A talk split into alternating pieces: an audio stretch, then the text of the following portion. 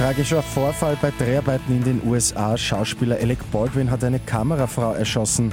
Und die Bundesregierung berät über die aktuelle Coronavirus-Lage. Immer 10 Minuten früher informiert. 88.6 Die Nachrichten. Im Studio Christian Fritz. Zu einem tragischen Zwischenfall ist es bei Dreharbeiten zu einem Western im US-Bundesstaat New Mexico gekommen. Schauspieler Alec Baldwin hat mit einer Requisitenwaffe geschossen und dabei versehentlich zwei Menschen getroffen. Eine Kamerafrau ist gestorben, der Regisseur ist schwer verletzt worden.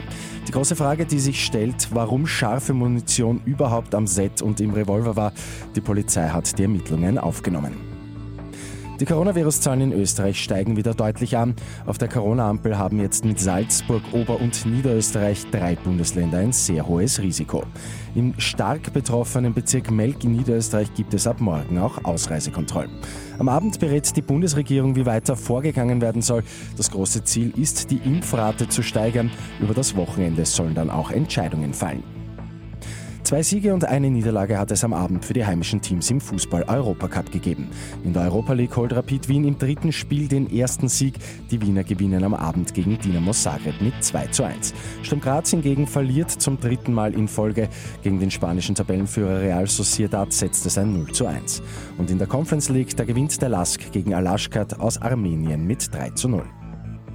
Und in Neulenkbach entscheiden die BürgerInnen über neue Zukunftsprojekte. Die gute Nachricht zum Schluss. Dazu gibt es in den nächsten Tagen mehrere Workshops, etwa zu den Themen Umwelt- und Klimaschutz, Tourismus oder Mobilität.